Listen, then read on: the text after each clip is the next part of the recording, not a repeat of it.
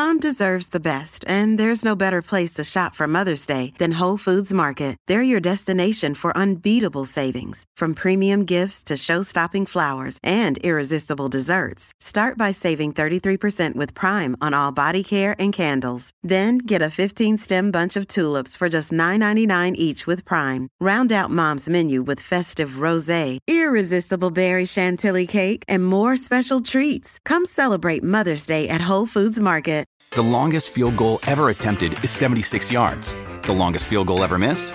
Also 76 yards. Why bring this up? Because knowing your limits matters, both when you're kicking a field goal and when you gamble. Betting more than you're comfortable with is like trying a 70 yard field goal. It probably won't go well. So set a limit when you gamble and stick to it. Want more helpful tips like this? Go to keepitfunohio.com for games, quizzes, and lots of ways to keep your gambling from getting out of hand. Marinaro, the Sick Podcast, CF Montreal Talk. Joining me in a couple of minutes, Jeremy Filosa of 98.5 FM and EMFC Radio, and Sofiane no, not Sofiane today. It's going to be Nilton Jorge, his partner in crime of Couscous Piri Piri, who's going to be working in English today for the first time in, I think, about a month and a half or so. I look forward to it. What are we going to talk about? Well, Jeremy is just leaving Centre Nutrilait as we speak. As a matter of fact, I'm being told he is in his car. He's going to give us the latest updates of what transpired at practice. Also, he broke a story a couple of days ago on EMFC Radio of a CF Montreal employee who was relieved of his duties. We're going to touch on that. Nilton Jorge, speaking of him, he went on this big, big rant on his show, Couscous Piri Piri. What was he ranting about? We'll find out as well. Canada plays a friendly versus Japan. That goes tomorrow. Who's in the lineup? Who's not in the lineup? And uh, there was a press conference earlier this morning. We're going to find out what was told there. And of course, they've also announced a qualifier, a big game that's going to take place sometime in the month of November. And is it going to be in Canada? Yes. Is it going to be in Montreal? Uh, no, unfortunately not. Guess where? Well, where they play pretty much all of the time. Probably understandably so. We're going to talk about all this and much more. We're going to do it right here on the Sick Podcast, CF Montreal Talk Let's get to those guys right now. Turn up your volume. Because you're about to listen to The Sick Podcast. Sick Podcast. CF Montreal Talk. Here's the chance. Here's the chance. They've got the goal. Absolutely incredible. Cameron Porter delivers the goal to send Montreal Impact into the CONCACAF Champions League semi-final. The sickest CF Montreal podcast. It's gonna be sick. Sick, sick, sick. All right, gentlemen, good afternoon. There's Jeremy in his car leaving Centre today, as promised. As a matter of fact, he's probably parked outside the training facility right now as we speak, along with Nilton Jorge. Gentlemen, good afternoon. Good afternoon. Hi, guys. All right, uh, Jeremy, let's go to you fresh. Let's let's hear what happened at practice today. What can you tell us? Well, um, you know, there's some good news and there's uh, some not so good news. Uh, the first uh, good news I could tell you is that Aaron Herrera and Jules-Anthony Vilsaint were participating in full training today. They uh, both started uh, this week, earlier this week, so that's a good sign. I think Vilsaint will definitely be ready to go. maybe not as a starter, but at least as a sub uh, for the game against Columbus. Aaron Herrera, we'll see. It's, I think it's going to be a little bit touch and go to see if he's going to be ready for that game, but at least he's back with uh, the full group. Unfortunately, Bryce Duke uh, left today what seemed like to be a right foot injury. He had to take his foot off. He was he limped off the field. It didn't look very good. So I don't know what's what's up with him, but uh, we're gonna have to keep an eye on that.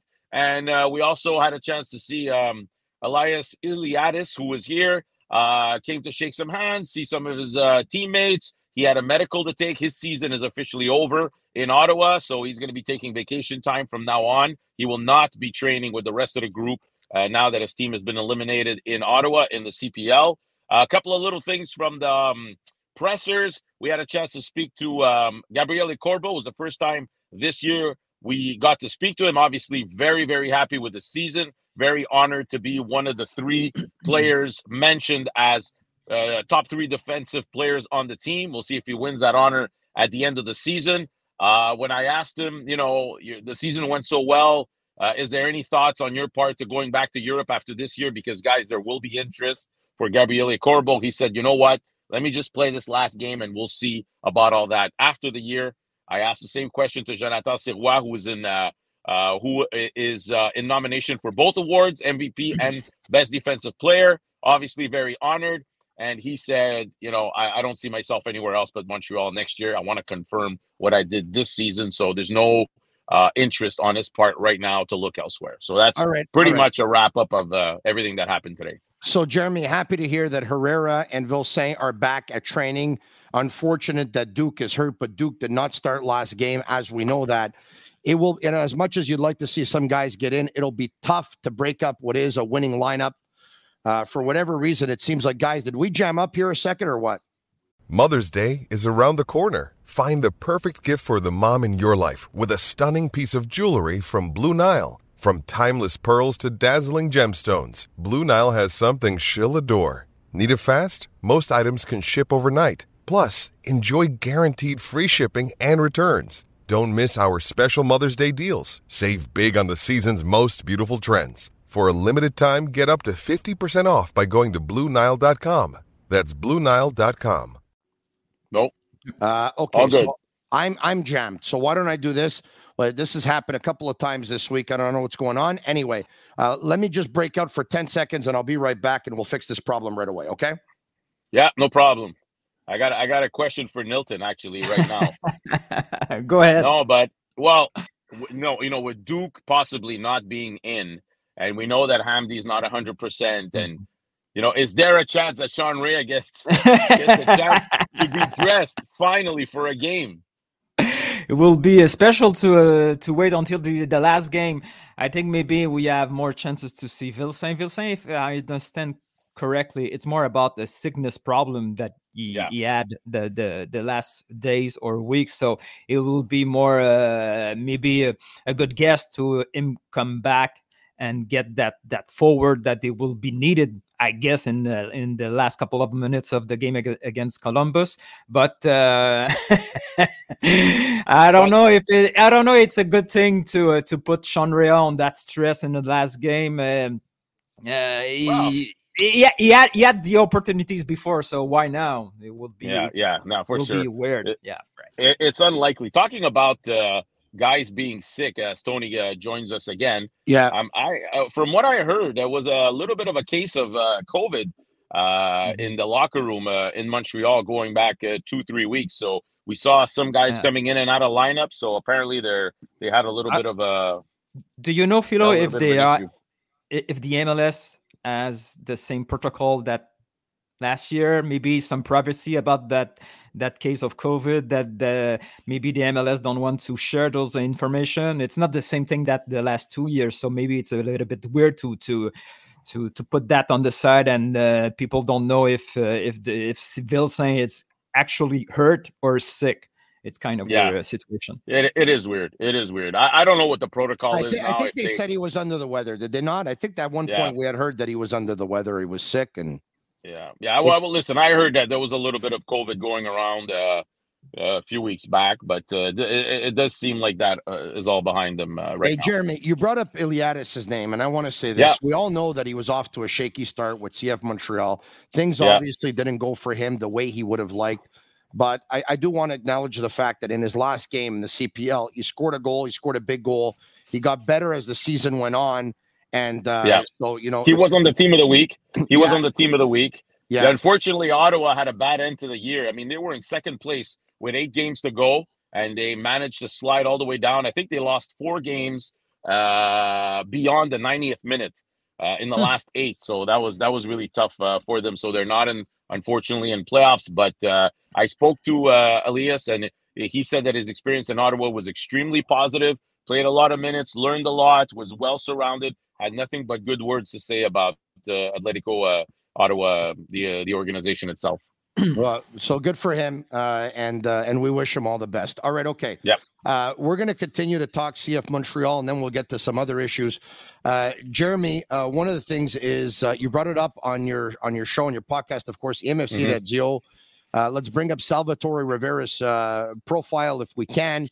Uh, here he is. Uh, this picture I actually got off of uh, Nilton's Twitter feed, who had tweeted Hmm. the the report that you had that Salvatore Rivera was relieved of his duties.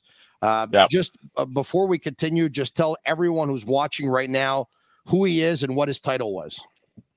Well, so Salvatore Rivera was uh, the CFO of the uh, of the Montreal Impact, and then uh, CF of Montreal. Obviously, one of the big bosses uh, inside the organization. Uh, I remember when Kevin Gilmore was let go or stepped down, whatever it was. Um, I had suggested at that moment before Gervais' name came up that he should be considered, and I, I'm going to say the truth. You know, I thought he would be considered because his philosophy was a lot the way that I think that I think that most fans and media would like to see this uh, organization operate. Um, um, I was I was very very very very disappointed to see that he was let go because I thought he was one of the only ones in this club that brought a different kind of vision. I think he wanted this organization to be run differently. I think he thought that investing more would eventually generate more, putting more money to generate more money, uh, not so much believing in cutting here, cutting there, less, you know, less money into transfers, getting rid of players, cutting corners uh, in certain departments was not his philosophy. And at the end of the day, probably they got they got they got tired of hearing him, uh, you know, with his ideas, and and they got rid of him. So for me, it's Yeah. it's a big loss for the organization. You know, Jeremy, I can confirm your report. Not that I would have to, because uh, everyone knows your information is always solid, but I can confirm your report. I can maybe add on to it a little bit uh, based on the information that I heard.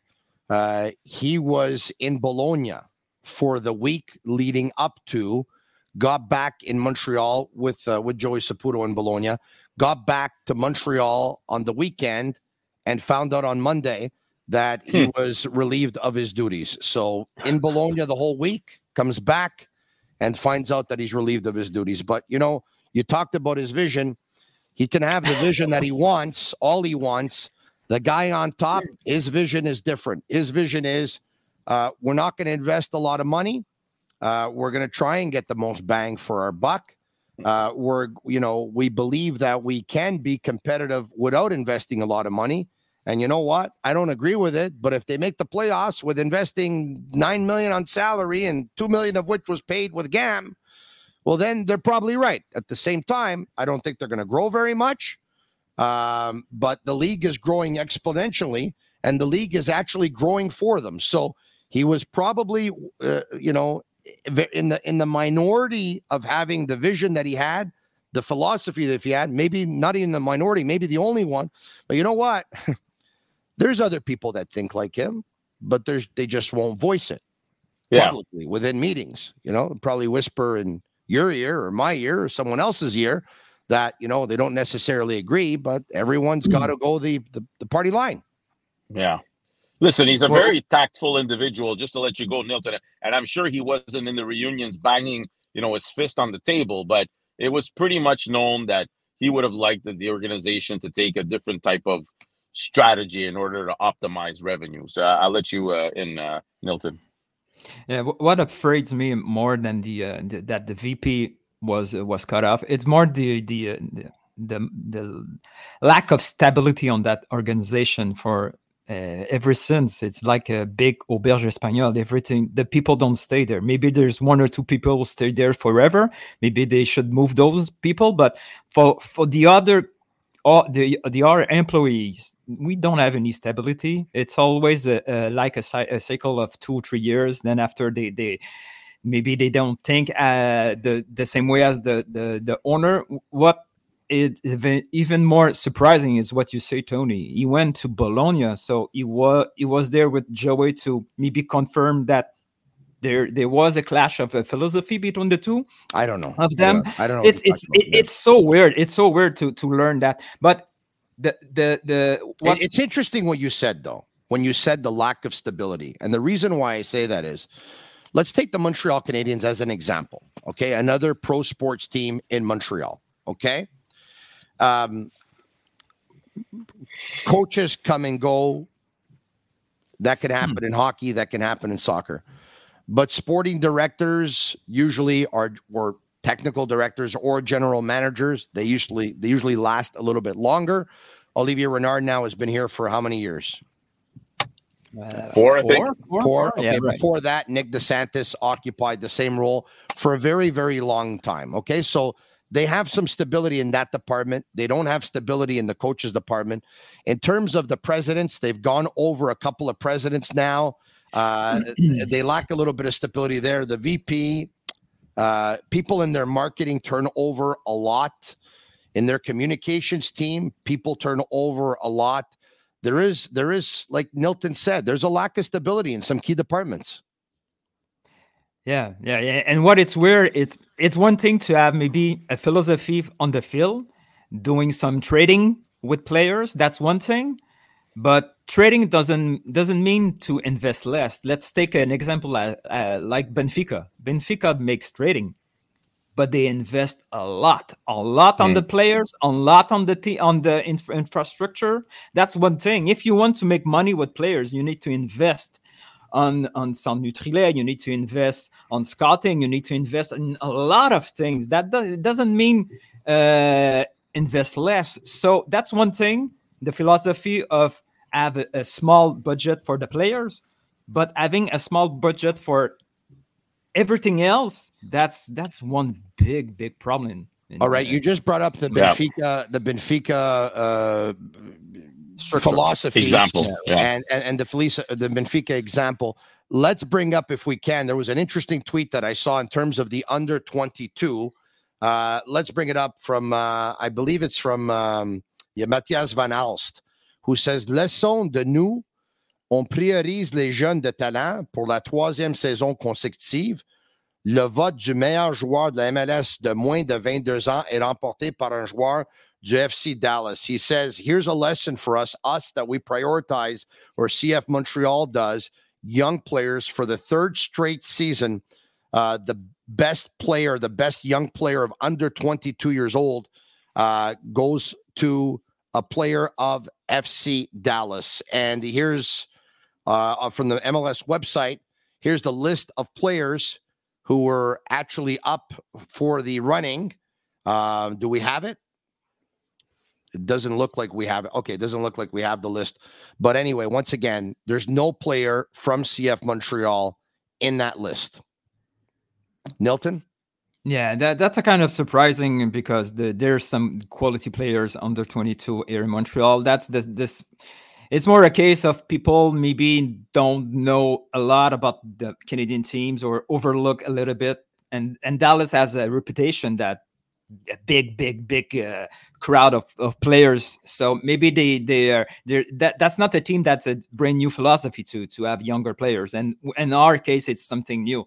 But if you look at the under 22 players that we we have a under 24 play a team so uh, Yes. it's kind of it's kind of of weird that that that, But that- by the way, I, I believe the two players voted by their peers in the league for Montreal to be part of this were Sirois and Vilsaint. Jeremy? Yeah.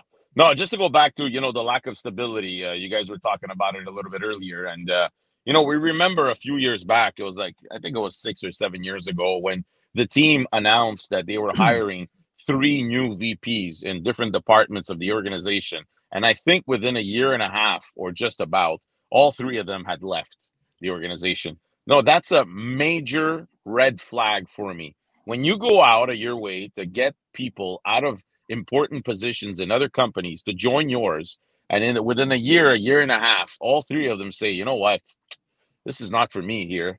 It's a major red flag. There's a problem there. There's definitely a problem. You know, we saw the fans react this week. I don't know if they had planned Le Collectif, which were used to be the Ultras. They had planned to say, you know what, let's keep this uh, a manifestation or this this this uh, sign to the organization for the last game of the year, so we, there's no repercussions on us. Uh, you know, we saw the fans uh, send a direct message to Joey Saputo saying that they thought that he needed to invest more money. You know, I don't know what direction they're going to take during the offseason. Are they going to continue in this way, or we probably, we probably have the sign here if we can bring it up. Do we have the sign Yeah. that uh, the members of the collectif were had raised uh, in the stands uh, last week on Yeah. Saturday. There you have it. Uh, Saputo, un homme et son Et péché. son péché. Which, Yeah, which exactly. translation, Jeremy, means what exactly? Well, it's it's an expression that relates to uh, uh, a story, show, the- l'histoire de, de- exactly uh, a TV show, uh, Séraphin, which was a man who had a lot of money but kept it all to himself and didn't want to invest, and so it's a- it's a link towards that. If you're you know a little bit about the the Quebec. Uh, you know, culture. Uh, then, then you'll you'll you'll you'll make the link pretty quickly, pretty easily. It's pretty it's pretty on the right but uh, the the red flag that you're you're saying Philo, it's interesting because we know that organization the impact had some allergic reaction from critics from the media it's like a culture enterprise problem because if they the allergic reaction critics critics from the Nil- media I mean, Nilton, Nilton, you're you're you're jamming up a little bit. Yeah. Uh, You're cutting up a little bit. I don't think maybe you should put yourself on data. But I like the way I like the way you said that. That CF Montreal had some allergic reactions to certain members of the media. Translation: They don't like Jeremy and they don't like me. No, Okay, no. was- Well, listen, listen. I want people to understand one thing, okay? yeah, Like, yeah, yeah. Tony and and I are extremely passionate about soccer, extremely passionate about soccer working here in Montreal and in Quebec. And there's nothing that would make us more happy than to talk about a successful soccer organization here. If this organization was run, say, like LAFC or Atlanta or whatever other franchises, we would be on top of the world and we would make it a priority number one to be talking about this team in a positive manner day in and day out because the more soccer fans there are, the better the team is doing, the better it is for us, uh, obviously in the media with their podcasts and everything. But unfortunately, there's Hmm. been a lot of things that are extremely negative that a lot of people that listen to us don't even know about or don't even have a clue about that we have never even brought up that makes it complicated, makes Yeah. it a And- lot more tough to be positive. And Nilton, I'll let and and but no, if I there. can, if I can, just uh, just pick up on that before we go to Nilton is that. You know, I'm. You know, eh, look, we've been told that some members of the organization think that we're negative. We don't wake up in the day saying, "Hey, I'm going to be negative today." The reality sometimes is negative, and when it is, that's what we say. And it's not negative; it's the reality is negative. And when the reality is positive, the way it was on Saturday night when I went to the game, I froze, but it's okay because I had a good time. They scored four goals. It was exciting. It was entertaining. The fans got a big win in the last home game of the regular season, and it was great. And we talked about it. It was great. So, uh, once again, um, you know, they probably think And- and- we're negative and they're not. and, and maybe ju- yeah and maybe just to uh, to add on on that on that uh, situation maybe that allergic reaction that the organization have with the media maybe it's a thing inside the organization because maybe when some employees put the same critics then it can maybe explain a little bit of the rotation of the employees if we have a vp who tells essentially the same thing that the media says maybe that that that that that may explain some rotation that we have on uh, since since years and years on on that uh, on that club Listen, Nelson, this is what they have to do. Okay. Jeremy and I, we've been doing this for over 20 years. Okay. I don't have a problem with the Montreal Canadiens. I don't have a problem with the Montreal Alouettes. And Lord knows I've criticized the Montreal Canadiens many, many, many, many times over the last 20 years. They know I have a job to do and they know when the criticism is warranted. But if you're going to be an organization that just wants flowers and just wants to be patted on the back and just wants Yeah. members of the media to talk about all your good moves and turn a blind eye to all your bad moves. And then if you mention them, that they don't give you a hello or they choose to publicly ignore you when you're at the stadium, then they're very insecure and they're very you know what? soft. You know what they to, have, to- they, they have to stop having members of their organization watching the podcast and then going back and reporting the stories the way they want to report them to, to, to, to light the fire. And it's, you, you know what he did? And then all of a sudden, you walk in, nobody says hello. Uh, nobody wants to uh, acknowledge you. They want to give you the whole ignoring act, this and that. They want to try. You know, you know, you know, Forget you know, you know what the thing, Tony, Tony, Better like I. I, I, I, I travel everywhere in the MLS with Apple TV almost every single weekend. All right. Yeah. And I talk to reporters and I talk to people that cover the teams.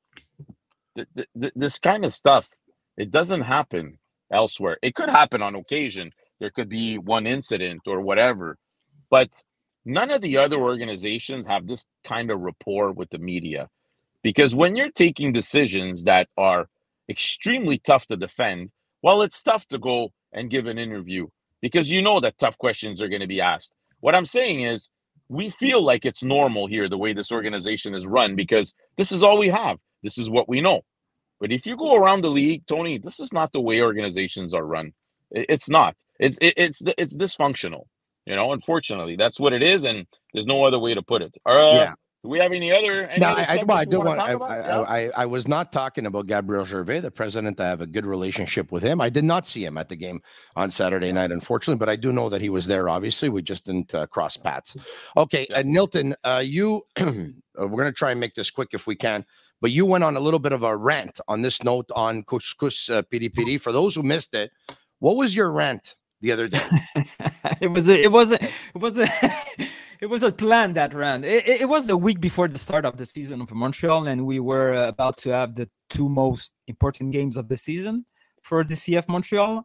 And I was so I was so pumped, so motivated for, for that game, and I was ready to to consume some content about that game.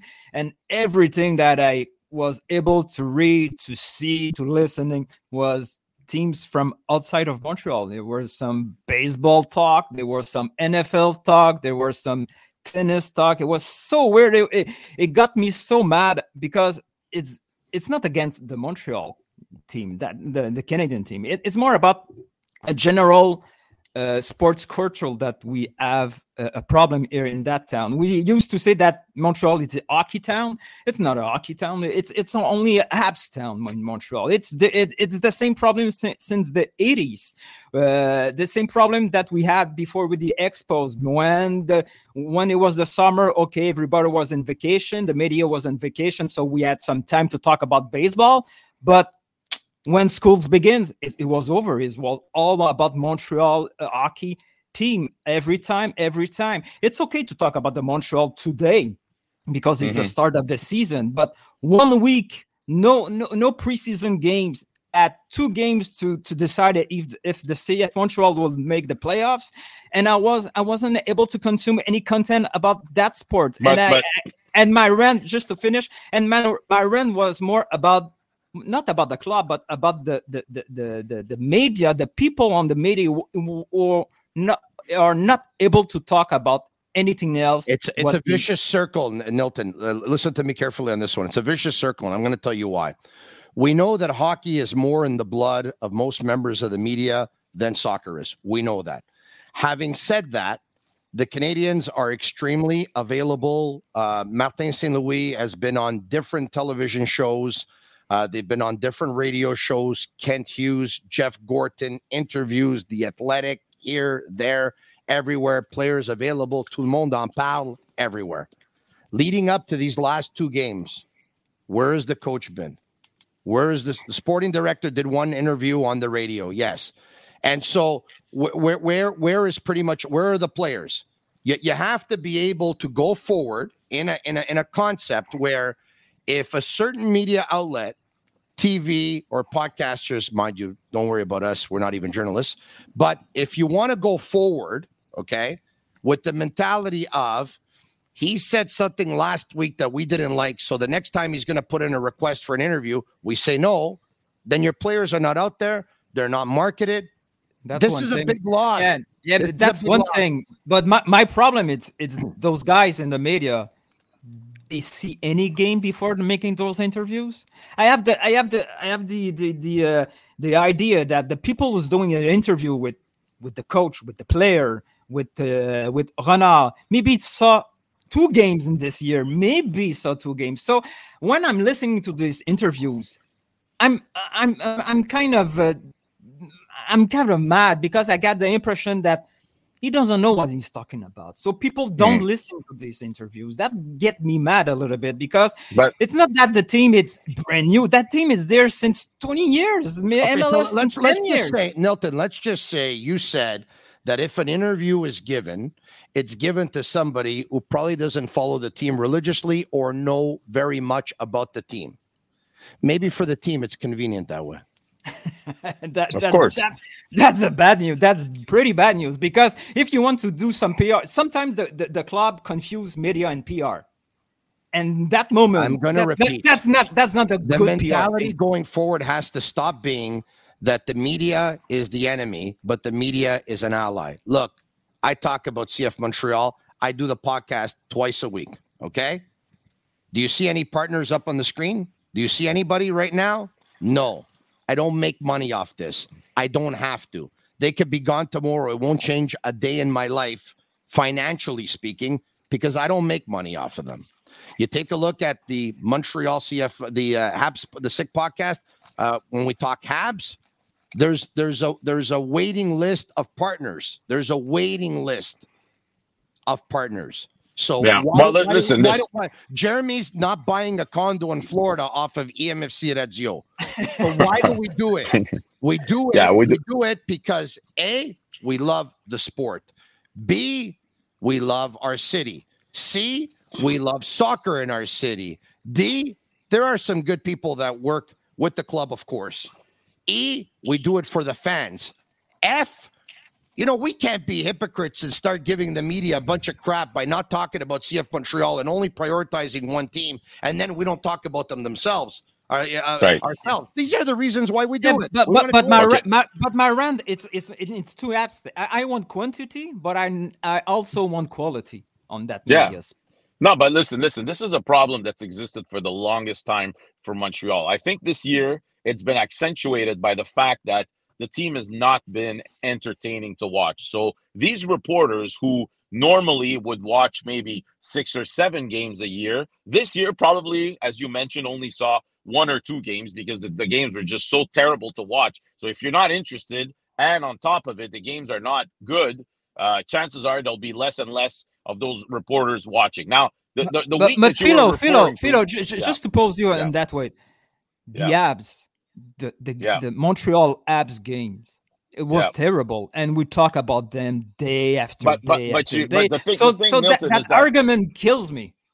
No, but you're, you're right. But the reality is, here, the hockey is in the blood, it's in the fibers. No matter what the Canadiens do, people will always follow them. So I don't think it's fair to compare one and the other. Even the soccer fans in the city, the real soccer fans, when I go to my garage league, I play Sunday mornings and Wednesday nights. They don't watch the games, they don't follow the team, they don't care. And this, whose fault is this? This is the organization's fault. They got to go get these people. They got to force the media to say there are enough people that care about this team that we don't have a choice but to talk about it. And right now, that's not the case at all. And so they got a lot of blame to take on their own side. The reality is, last week, more people were interested in in, in why the Blue Jays got eliminated from the playoffs than is Yeah. CF Montreal going to do anything against Houston? This is the reality. You you saw my little sondage, uh, Nilton. You know, with the, the people wearing the caps, Blue Jays, Expos, far by a mile, a thousand miles, people wearing more baseball gear than soccer gear. Uh, they're not doing a good enough job uh, of getting out there and marketing themselves. So There is there is something know. else, guys. Okay, we know that the Montreal Canadiens, uh, you know, they've been around for uh, sixty plus more years. The culture has than soccer in this city in this province, which pretty much started out around 1980 with the Manic. Okay, so you know, so we're around 43 years into soccer, and we're over 103 years into hockey. Okay, so that's one difference. There's another difference, Nilton, in terms of the media and the fans and this and that and all that stuff too. Are you ready for it? The. Montreal Canadiens do not spend 15, 20, 25, 30, 35, and 40 million dollars less than other teams on salaries. Do you understand? There's a salary cap, and they all spend within a million to two million dollars of each other. That's Yeah. it. Everyone no, but no, but listen, they, they might be in a rebuild, but you Uh, can clearly see that there's an intention to be a winning team, to be a championship team in two, three, four years. When you tell as an organization, CF Montreal, that that you're you're getting rid of certain, some of your best players, that you're not playing your your DPs. The, the message that you're sending out is that it's it's not that important. but we need that's to go, all- but, Nilton, but we need to go beyond that. Be- We Nilton, need to go beyond that. Imagine the Canadiens saying, We're going to play and we're going to develop Suzuki, Dach, and Caulfield. And two years later, they trade all three of them. They get rid of them. Yeah, but but Yeah. not but that, but yeah, but that's that's a hockey thing. We I understand. all- the, the, you know you know soccer maybe 90 percent of the teams do every uh, exactly what we do now but that that that that short very short thinking of we are last on the budget we used to be on top 5 top 10 teams with the with the with the salary Yeah. that's new Yeah. and and before when we had, when we had Drogba when we had Nesta when we had Ferrari Yeah. it was the same coverage it was the same that- that- sports coverage no, and I, I disagree. I disagree. it, wa- it I disagree. maybe we had two three times some uh, big scrums and then they they, they, they, they, didn't follow the I, I people who disagree. The people who don't watch soccer now didn't watch soccer before that's that's I my disagree, right. Nilton. i Nilton. want the media to do some more uh, pushing on that sport Listen, listen, Nilton. If you go back six, seven, eight years, okay, it was on a regular basis. You had an RDS reporter, you had TVA Sport reporter, you had the Gazette was there, La, Le Journal de Montréal was there. yeah but Uh, uh, you know th- those guys those guys where where where gone. are they now? yeah why They're why gone. Why? Well, Those they're guys- gone because those guys you're- you're lo- not- love love soccer before. Where are those guys No, but- now? Are covering the but- but- Rocket? but- or covering something else? Yeah, That- yeah. That's my problem. The problem is that the people who covered that team, that Yeah, sport, and I'm don't forget- sure they are soccer fans. No, they're not. But Nilton, don't forget something, eh? Everyone has a boss. Yeah, and you know what? You take the directives of your boss, and the directives of your boss are either going to be speak well because they're a partner, or you don't have to speak about them because they're not a partner. You get it? Yeah. But when you're I know, I independent, know. like ourselves, podcasters, we're not journalists, but we're podcasters. We can talk about them whenever we want. Now, in ending, I know Jeremy has to go in one minute. Jeremy, I know you Yeah. took part of a conference call, or maybe Gavino did with the EMFC Yeah, Radio. Uh, Yeah. It's, uh, it's uh, obviously the Canadians men's national soccer team, which will be playing a friendly versus Japan tomorrow. And they've also announced that there's going to be a huge qualifier coming up. Let me bring up the qualifier banner if we can. There you Yeah. go, right here, telling you Soccer Canada returns to Toronto for a crucial CONCACAF Nations League quarterfinal with Copa America berth on the line. Tickets on sale October 20th. The game is going to be played um, at, at uh, a date to be determined uh, and the opponent to be determined. But once again, uh, so another qualifier is going to be played in Toronto. But as for Yeah. this game versus Japan, what can you tell us? Okay, well, listen, the first thing is, you know, they had their last training session last night, so the game is going to be tomorrow morning at 6:30 against Japan. Uh Stephen Eustáquio, unfortunately, is not going to be able to play that game. He's hurt, so that increases a guy like Mathieu Choinière's chances of getting in, maybe as a substitute. We'll see what happens there. Mauro Biello has already decided who's going to be playing. He's already told his players who's going to be playing. It's an important game for Mauro. He needs to make a statement from day one to show Jason DeVos that he's the man. And I hope that the players give everything they possibly and absolutely have, because I know that they appreciate Mauro as a person and as a coach. So if they want to give him the best possible chance of keeping this job, then they need to show us something interesting. As for Toronto, guys, people keep asking me, why do they always go to Toronto? They don't come to Montreal. The number one reason is, you know, when Montreal bailed out of the World Cup, they placed Soccer Canada in a very uncomfortable situation with FIFA. It was an embarrassment for Soccer Canada, and they're not about to come back here. Plus, they can charge people a lot more money for tickets in Toronto, and they know the building will be sold out, which they cannot do in Montreal. So we need to get serious about our soccer here. If we want Soccer Canada to start looking our way again, we will have a women's um, women's game uh, at the end of October. Let's hope that works out well. Let's hope we have a good crowd for that one. But uh, I, think I think they're playing know. the same day the Alouettes and the Canadiens are playing, by the way, which is uh, yeah, but it's but it's an early afternoon game, right? The women are playing in you. the early afternoon, you. so should Hey. should be okay. We wish Yeah. the women the best. We wish the men the best. And bravo à Mathieu Choinière, who's going to get in some minutes for sure with Eustáquio's injury. Mauro Biello already talked about that. He deserves it. C'est très mérité, Mathieu. On est fier de toi. We're going to pick up on this, guys, at a later time, later date. We usually podcast every Tuesday and Thursday. You can check us out on YouTube or on Twitter at SickPod, CFMTL. For Jeremy Filosa, 98.5 FM and EMFC Radio, and Nilton Jorge from Couscous Piri Piri, I'm Marinaro, the Sick Podcast, CF Montreal Talk. And that's a wrap. Hope you don't miss us too much until next time. Follow the Sick Podcast, CF Montreal Talk on YouTube, Instagram, Facebook, Google Play, and Apple Podcasts.